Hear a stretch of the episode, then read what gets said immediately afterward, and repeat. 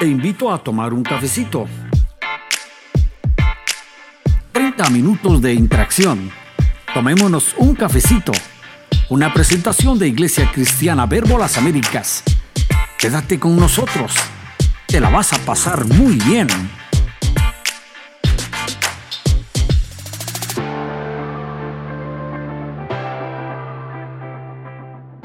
Bienvenidos amigos a una nueva edición de Tomémonos un cafecito, el podcast de Iglesia Verbo Las Américas. Sean ustedes bienvenidos a su casa.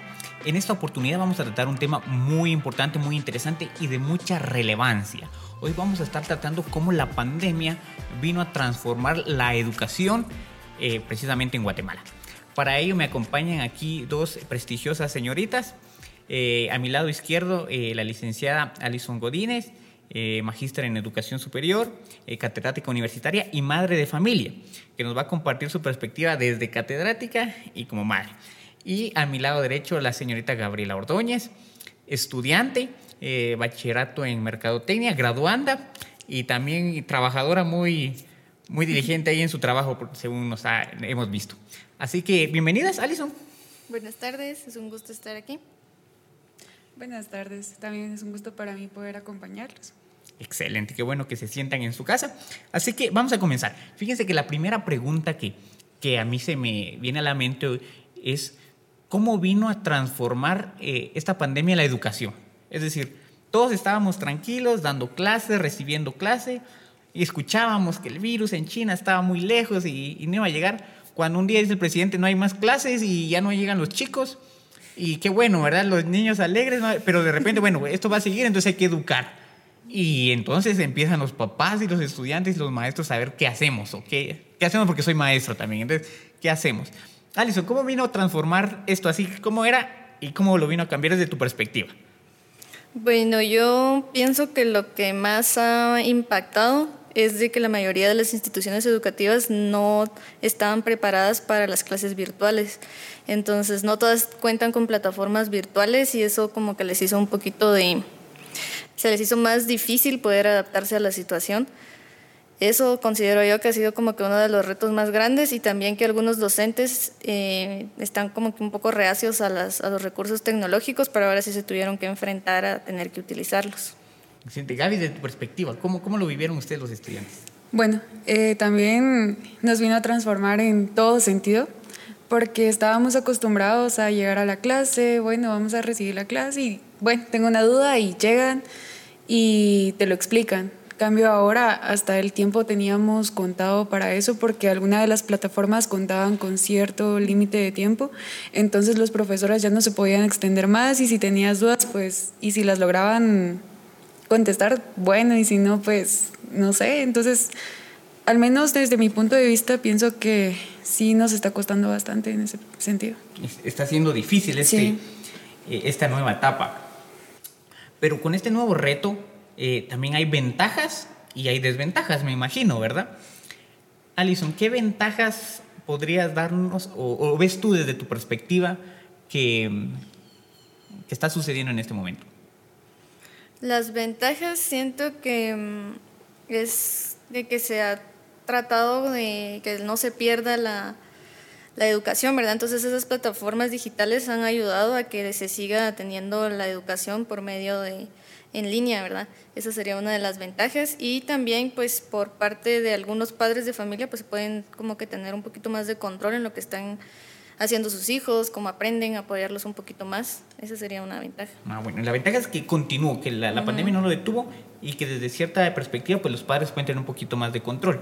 Heidi, ¿qué ventajas ves tú desde tu perspectiva de estudiante? Bueno, la ventaja yo pienso que también teníamos el material suficiente para que pudiéramos trabajar en casa, entonces no nos preocupábamos casi por eso. que, había materiales disponibles. Alison, ¿qué desventajas ves en este en, este, en esta educación virtual? Mm, Desventajas, pienso que una de las principales es de que no todos tienen acceso a, Internet ni a recursos tecnológicos, entonces hay mucha población estudiantil que se quedó marginada y que no está recibiendo pues el acompañamiento necesario para recibir sus clases. Desventajas también es de que como seres humanos necesitamos, ahí sí que el aspecto social, los, los niños necesitan socializar, los jóvenes también, se está perdiendo ese contacto humano y también si hablamos de salud, estar mucho tiempo en, frente de las computadoras o los dispositivos también trae sus consecuencias. Entonces, dentro de las muchas desventajas que hay, pues considero que esas son las que yo observo, ¿verdad?, que más afectan. ¿Qué desventajas ves tú? Pues la verdad yo veo que una de las desventajas es que a uno como estudiante le genera mucho estrés, en el sentido de que eh, la red cayó, eh, ya no podemos seguir recibiendo la clase, ¿qué pasó? Entonces nos descontrolamos en ese sentido y perdemos eh, el sentido en el que iba la clase, entonces ese o se iba a la luz, entonces sí genera bastante estrés también. Sí, yo creo que ese es uno de los eh, problemas más fuertes que tenemos en Guatemala, que nuestro, nuestro servicio de energía eléctrica y de internet es, es pésimo, ¿verdad? Y, y, a pesar de que hay, hay, alternativas, hay, hay diferentes empresas que prestan, pues ninguna es que uno diga, ay, esta, esta está buenísima, ¿verdad? Pero, pero peor sería que fuera del, del gobierno, del Estado, estaríamos peor. Entonces son cosas que, que tenemos que irnos adaptando la educación virtual nos cayó de repente. Nos guste o no nos guste, nos vino a caer. Pero ya existía desde antes. No era nuevo, especialmente en el, en el área de educación superior. Eh, Alison, ¿tú crees que ah, la educación virtual vino para quedarse? ¿Para que ahora va a ser una alternativa más de la educación virtual? Yo pienso que sí, ya, ya existía como lo comentabas, pero eh, es una opción para las personas que trabajamos, por ejemplo, de lunes a sábado y no tenemos tiempo a veces de, ir a clases presenciales. Entonces yo he visto que incluso las academias de idiomas han, prestan sus servicios ahora de forma digital. Entonces algunas opciones podrían ser de que se quedaran a la, ahí sí que a disposición de la población las clases virtuales para los que no tengan un horario que sea accesible, etcétera. Pero igual siempre como que nunca se va a poder reemplazar también a las clases presenciales y pueden ir de la mano las dos, ¿verdad? Tanto lo presencial como lo, lo virtual. ¿Tú crees que entre tus compañeros y amigos hay algunos que les gustaría que eso siguiera así o, o que les digan, ah, bueno, este sistema me gustó y ojalá pueda seguir estudiando todo mi bachillerato así, por ejemplo, básico? Al menos el bachillerato, el último, no lo recomiendo. Pero eh, bueno, experiencia como graduandos eh, nos está costando demasiado. en cuanto es a la parte práctica, eh, pues esas cosas cambiaron, ya, ya no es como que pues vayamos a un lugar y vayamos a poner en práctica lo que estamos aprendiendo de nuestra carrera. Entonces, eh, por todo lo que he estado viviendo y todo, yo pienso que no.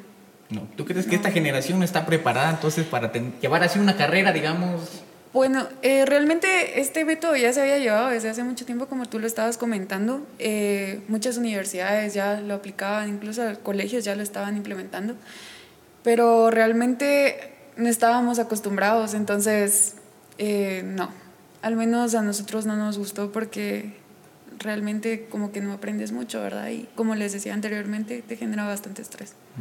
Eso me lleva a mí a dos preguntas. Eh, las graduaciones, ¿sí? Porque Alison, eh, eh, tu chico este año se gradúa de sexto primaria y Heidi, tú te gradúas de bachillerato.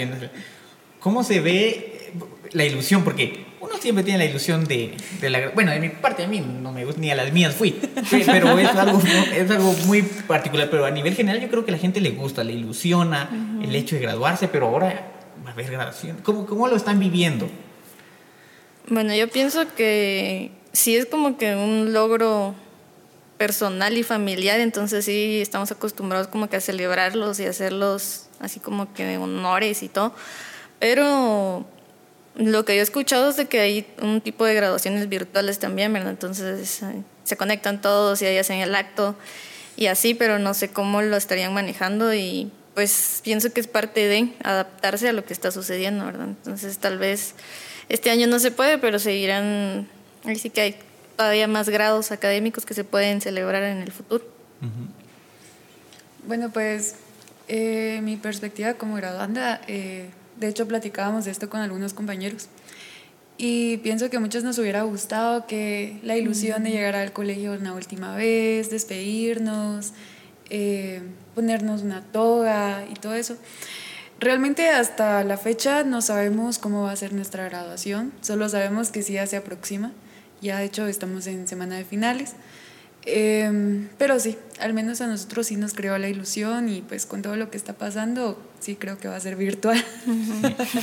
Sí, es, es algo difícil para aquellos que, que tienen la ilusión. Aunque le digo a mis estudiantes, ustedes siéntanse privilegiados porque ustedes están viviendo algo que nadie más ha vivido, ustedes están experimentando algo completamente nuevo y ustedes van a estar en la historia, ¿sí? Sus nietos, eh, sus hijos a lo mejor van a leer sobre ellos, ay, si, tú viviste eso y, van a tener una experiencia que contar, ¿no? Que mi graduación, sí, pues me quité el gorro y ya estuvo, no, fue algo, fue tomando bien algo, algo positivo en esta situación. Ahora también mencionas algo sobre aprender. Alison, ¿tú crees que los chicos realmente están aprendiendo con esto? ¿Ves tú que, que sí o que a lo mejor solo se está dando contenido por darlo y para sacar la tarea, pero o, ¿cómo lo ves tú como, como mamá y obviamente también como catedrática?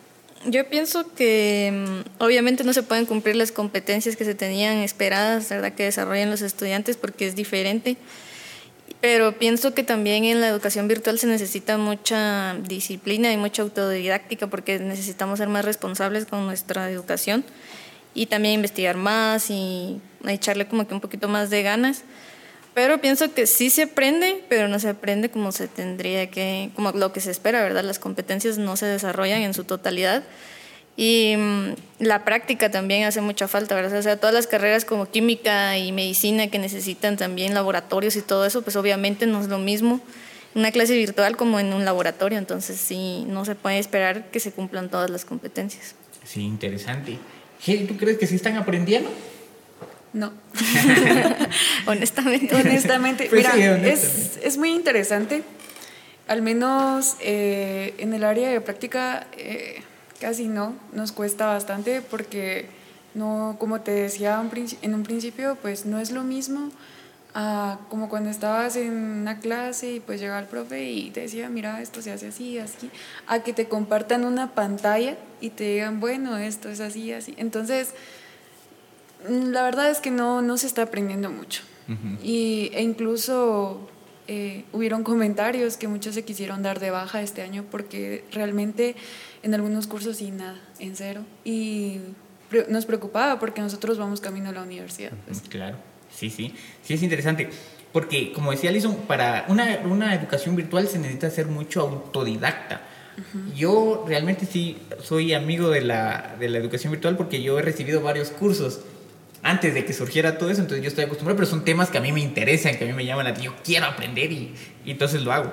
Pero obviamente si me ponen un curso de física fundamental, no lo voy a sacar y no le voy a echar ganas. Y, obviamente como no es mi área fuerte, no voy a tener esa, eh, confianza de preguntarle a alguien, a mi tutor, aunque esté, esté ahí virtualmente, ¿verdad?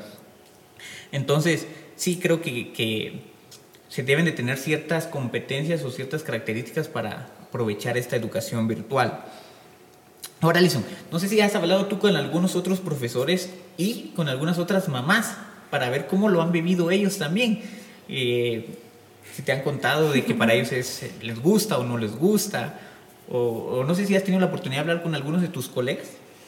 De parte de los colegas, pues eh, algunos sí tienen ese como que ese desfase de no se familiarizan muy bien con las plataformas virtuales y eso es lo que les cuesta. Y, pero como ya pasó bastante tiempo, digamos, como que ya se van acostumbrando.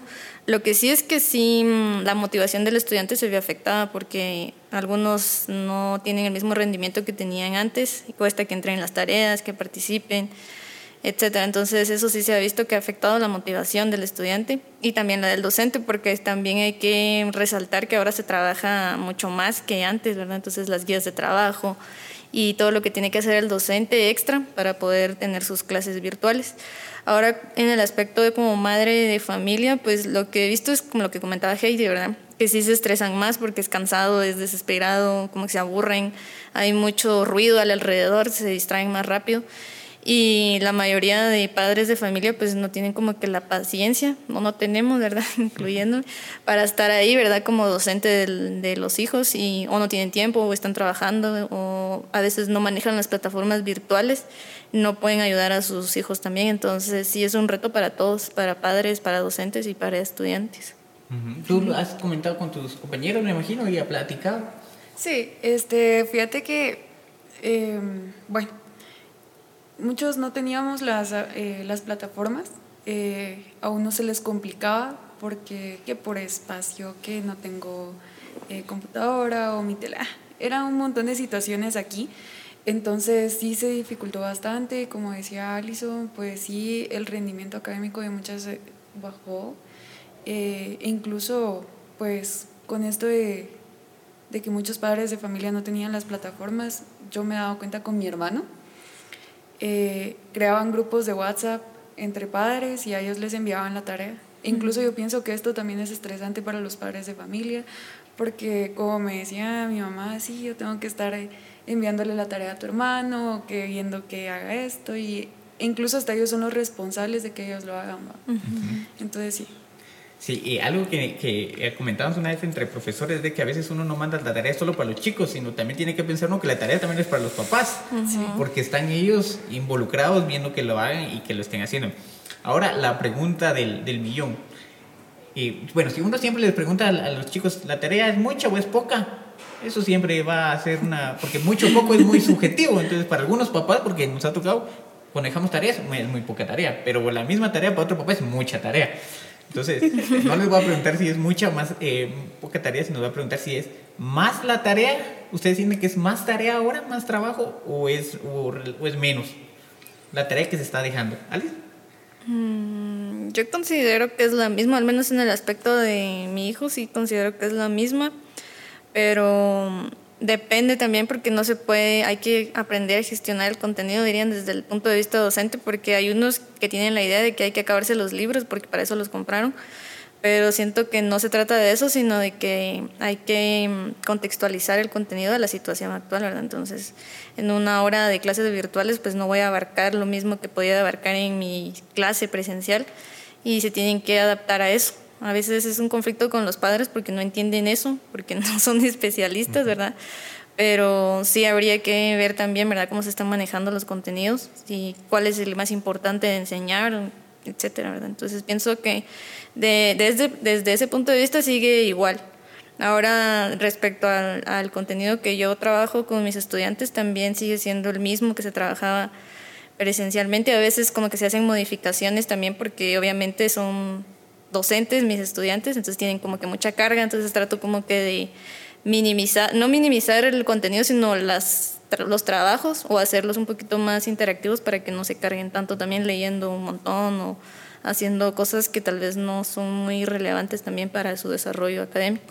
Interesante. Tú le das clases a profesores. A eso me va a surgir una pregunta después, pero eh, Shady, tú como estudiante, ¿crees que te están dejando más tareas?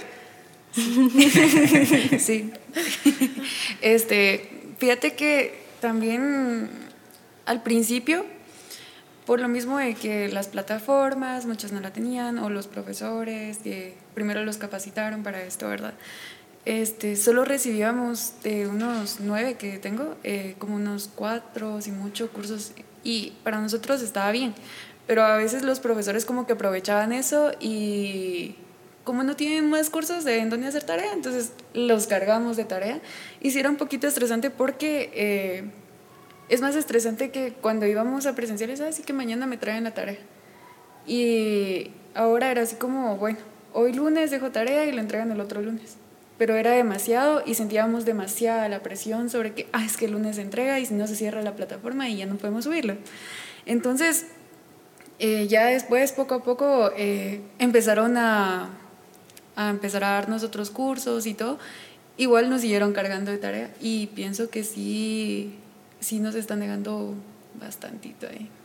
Nos están cargando un poquito. Bueno, en, los bachilleratos por, o los graduados por lo regular siempre es un poquito más la carga, porque obviamente tienen que salir, pero, pero con esta, eh, esta pandemia que estamos viviendo, pues a lo mejor sí se está cargando un poquito más. Sí. Eh, Alison, eh, tus estudiantes son maestros. ¿Has escuchado alguna, algo, se han expresado los maestros, eh, cómo lo están viviendo? Pues la mayoría de veces eh, sí están así como que frustrados por toda la carga que tienen, porque tienen que grabar videos, tienen que hacer guías académicas, entonces su trabajo que era de, de 7 a 2 de la tarde, ahora es hasta las 12 de la noche, incluso algunos me han escrito hasta la 1, así como que mire que estoy todavía despierto haciendo su tarea o algo así. Entonces sí se cargaron bastante, siento que es algo que le está pasando a la mayoría de docentes, entonces cuesta más porque aunque ya se tenga la planificación hecha para todo el año o para toda la unidad, tienen que crear nuevo material, ¿verdad? Antes yo tenía programada que íbamos a hacer una mesa redonda en mi clase, entonces ahora tengo que buscar una actividad virtual o algún otro ejercicio que se acople a lo que están trabajando ahora virtualmente. Entonces sí, se ha duplicado el trabajo del docente. Y considero yo, pero ustedes me, me corregirán, yo creo que se ha duplicado el trabajo del docente y también del estudiante en el sentido de que ahora el profesor tiene que aprender nuevamente cómo hacer su trabajo, porque no es lo mismo que yo ya sé cómo dar en mi clase, ahora aprender eh, cómo usar eh, las diferentes plataformas, que Zoom, que, que, Classroom, que Kahoot, y estar aprendiendo constantemente. Y el estudiante también, porque entonces ya no solo tiene que aprender su contenido, sino que aparte tiene que aprender a usar las plataformas, aprender a interactuar, y entonces es un un doble trabajo, doble esfuerzo que estamos haciendo, creo yo, pero ¿qué opinan ustedes? Sí, doble esfuerzo de ambas partes. Definitivamente. Sí, yo, yo pienso lo mismo, porque pues, como te digo, algunas cosas las desconocíamos. Sí, y es interesante porque eh, se habla mucho de, de, nuestros héroes, los, los médicos, que seguramente son nuestros héroes, definitivamente están al frente del, a combatiendo la pandemia. Y cuando hay un, pues, hay un desastre, pues aparece el ejército, aparece la Conred, pero siempre hay como que héroes eh, escondidos o invisibilizados. Y yo considero, y no es por, por mi gremio, que uno de esos que están ahorita sacando la tarea son los profesores, porque están continuando su, trabajo, su trabajo, su labor, porque la educación al final es, es, es, importante, es elemental para el desarrollo, es uno de los índices que mide si un país está desarrollando su nivel educativo. Entonces yo creo que, que los profesores eh, no están siendo honrados o no, está, o no se está viendo el, gran esfuerzo que están haciendo. Considero desde, de una, desde diferentes perspectivas, claro, porque si miramos el sector público, sin querer entrar en, debate, pues no, no, sé qué tanto trabajo estén haciendo. Desconozco porque, no voy a hablar de eso porque desconozco el sector público educativo que, está, tanto están haciendo. Eh, Alison, eh, ¿tienes alguna anécdota ahí graciosa o interesante que te haya pasado ahorita durante el transcurso de esto, ya sea como catedrática o como madre de familia? Pienso que el temor de todos ahora y que van a tener estrés postraumático de esto es de ver si está prendida la cámara o el micrófono en todas las sesiones, porque es así como que el miedo tanto para los niños, así como que mi micrófono estaba prendido y yo estaba hablando cosas, ¿verdad? Y sí, eso sería como que las anécdotas más chistosas, ¿verdad? Que, que a veces no se percata uno de que está prendido el micrófono y hay interferencia y todo esto, ¿verdad? Heidi, ¿tú has vivido algo? Este, sí. ¿Algo que se pueda contar? sí, sí se puede contar. Unas sí, otras no. Pues fíjate que sí es lo mismo que dice Alison, este trauma que ya, ya, me tiene. Te lo juro que me conecto y si voy a hacer algo, me quedo así como, si está apagado, algo así. Porque de hecho estaba, estábamos en, en examen, creo, y teníamos que responder y todo. Y en eso tenía mi micrófono encendido y no me había dado cuenta, pues yo estaba en mi cuarto. Cuando entró mi abuelita iba a hablar y hablar y hablar. Y mi compañero me escribe en WhatsApp, Heidi, apaga tu micrófono. Y yo dije, ay, qué vergüenza. O si no, estaba en una exposición y teníamos que tener la cámara encendida. Cuando entran y empiezan, estaban haciendo limpieza, creo, y estaban trapeando, entran trapeando y que no sé qué. Y entonces todos me dijeron, Heidi, la limpieza, ya es hora, y así, pero sí es ese trauma que queda ahí. Las cámaras ahora y los micrófonos, y creo que todos nos ha pasado algo similar, ¿verdad? Eh, muy bien. Alison, dos eh, recomendaciones. Una para docentes y una para eh, padres de familia. Algo que tú nos puedas recomendar profesionalmente para, te digo, para ambos casos. ¿Algún mensaje que les puedas dar a los maestros y uno para, para padres? Bueno, yo pienso que los maestros siempre han tenido la libertad de cátedra, que es una característica y un derecho, por decirlo de una forma, que tienen los docentes. Obviamente se tienen que acoplar a las indicaciones de sus superiores y de la institución a la que pertenecen, pero pienso que también hay que pensar en la salud mental de todos, ¿verdad? De los maestros, estudiantes y de todos. Y tratar de pues hacer lo que mejor puedan, están haciendo lo que mejor pueden hacer, pero en los contenidos gestionarlos, ¿verdad? Es para poder no saturarse de ellos haciendo muchas actividades o pensando en planificaciones, sino que también para poder ayudar al estudiante y que aprenda lo que es más significativo de cada contenido. Entonces, una recomendación sería esa, ¿verdad? Aprender a gestionar sus contenidos y que las actividades que hagan con sus estudiantes sean los más, la más simple posible para que tampoco se agobien ellos pensando qué hago con ellos, qué actividad les pongo, etc. Y para los padres sería también, ¿verdad? Y sí que hay que buscar el, la, hay que enfrentarla de mejor forma la situación. También eh, apoyar a sus hijos, ¿verdad? Que eso es lo, lo más importante. Y pues tratar de, de también de poder entender que sus hijos no van a tener las mismas competencias y que es normal que estén estresados, que no quieran hacer las tareas, que estén desmotivados, pero que se contextualice la situación, ¿verdad? No es como que yo espere que mi hijo sea abanderado a finales de año, que esté en el cuadro de honor si estamos viviendo una pandemia. Tampoco es que espere que el docente tenga una superclase si no tiene los recursos. Hay que recordar que están haciendo uso de sus propios recursos, su internet, su computadora o su teléfono, de repente no tenían computadora, etcétera entonces, tomar en cuenta todo eso, ¿verdad? Tal vez un poco de humanizar más la situación. Excelente, sí, gracias. Y Heidi, algo que les puedas decir tú a los estudiantes que nos están viendo. Nada, en sus tareas. Por favor. Este, bueno, pues que puedan organizar un poquito más su tiempo. Eh, pues ahora el tiempo lo sentimos más corto en, cierto sentido. Entonces, que puedan organizarse más. Eh, y que puedan aprovechar el tiempo al máximo para poder hacer sus tareas y tener también eh, su parte libre, porque esto es muy estresante, entonces a veces necesitamos despejar nuestra mente eso. Eso es muy interesante, porque algo que hemos hablado es que es estresante. Para maestros, para madres. Esa es mi palabra, ¿sabes? Estrés. Estrés. estrés. Ah, tenemos un programa de tomarnos un cafecito de cómo lidiar con el estrés. Eh, ah, no, es un programa de las buenas nuevas. Puede verlo siempre en el podcast de Iglesia Verbo Las Américas. Está en YouTube y en Spotify. Pero para los que no lo han visto, Alison, ¿cómo podemos lidiar con ese estrés? cómo, lo has hecho? bueno, ahorita no entran como que acorde los consejos de salga a caminar o váyase a pasear o algo así. Pero también existen alternativas que se pueden hacer en la casa, ¿verdad? O sea, yo puedo bajar una aplicación o ver videos en YouTube para hacer algún tipo de ejercicio, em, tal vez em, dedicarme a hacer algún tipo de pintura, arte, leer, eh, tal vez dejar a un lado las cosas tecnológicas como los teléfonos y las compus y leer un poco, cocinar. Creo que ahora todos ahorita en esta época han sacado su chef interno.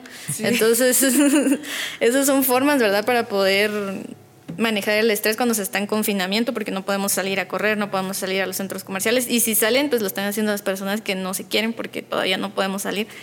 Pero eso serían, ¿verdad?, las, algunas sugerencias de tratar de despejar la mente con actividades lúdicas o ocupacionales, ¿verdad? Tejer, pintar. Y si saben tocar un instrumento o aprender, hay muchos cursos virtuales o hay muchas cosas que se pueden hacer también para distraerse un poco de todo lo demás. Interesantísimo. Heidi, ¿tú cómo estás lidiando el estrés o cómo... Sí, ¿cómo se ¿Qué estrés? pues fíjate que con mi hermano eh, tomamos un método de que regresábamos de, de, ir al restaurante y cosas así.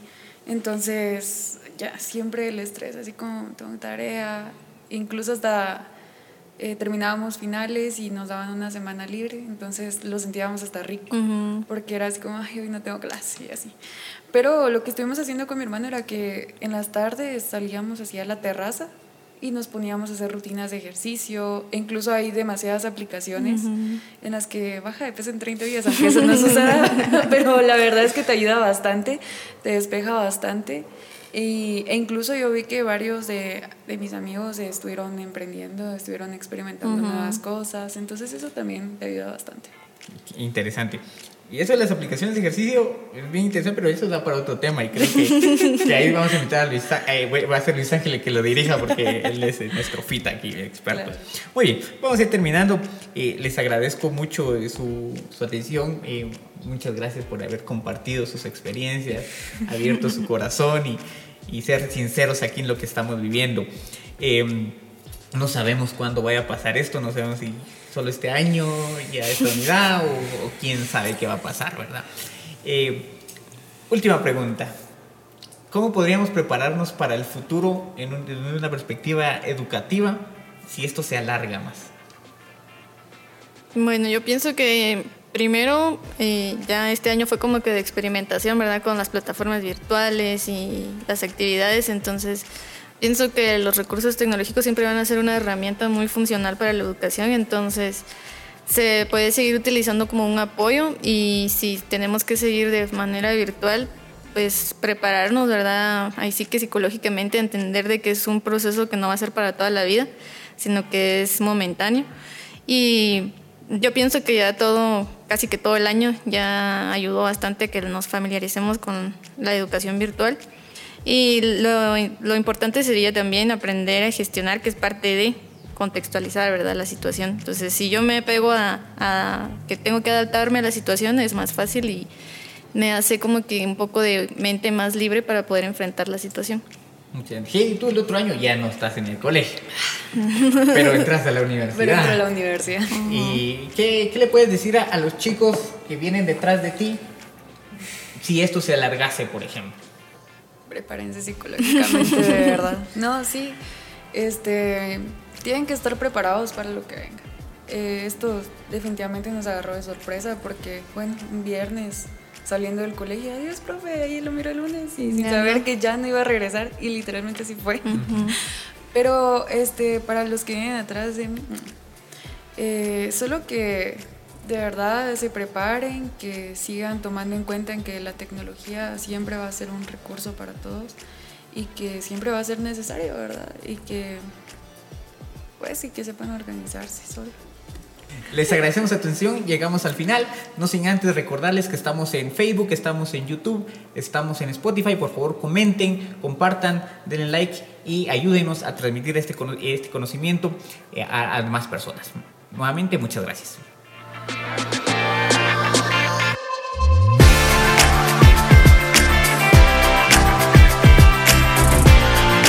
Tomémonos un cafecito. Una presentación de Iglesia Cristiana Verbo Las Américas.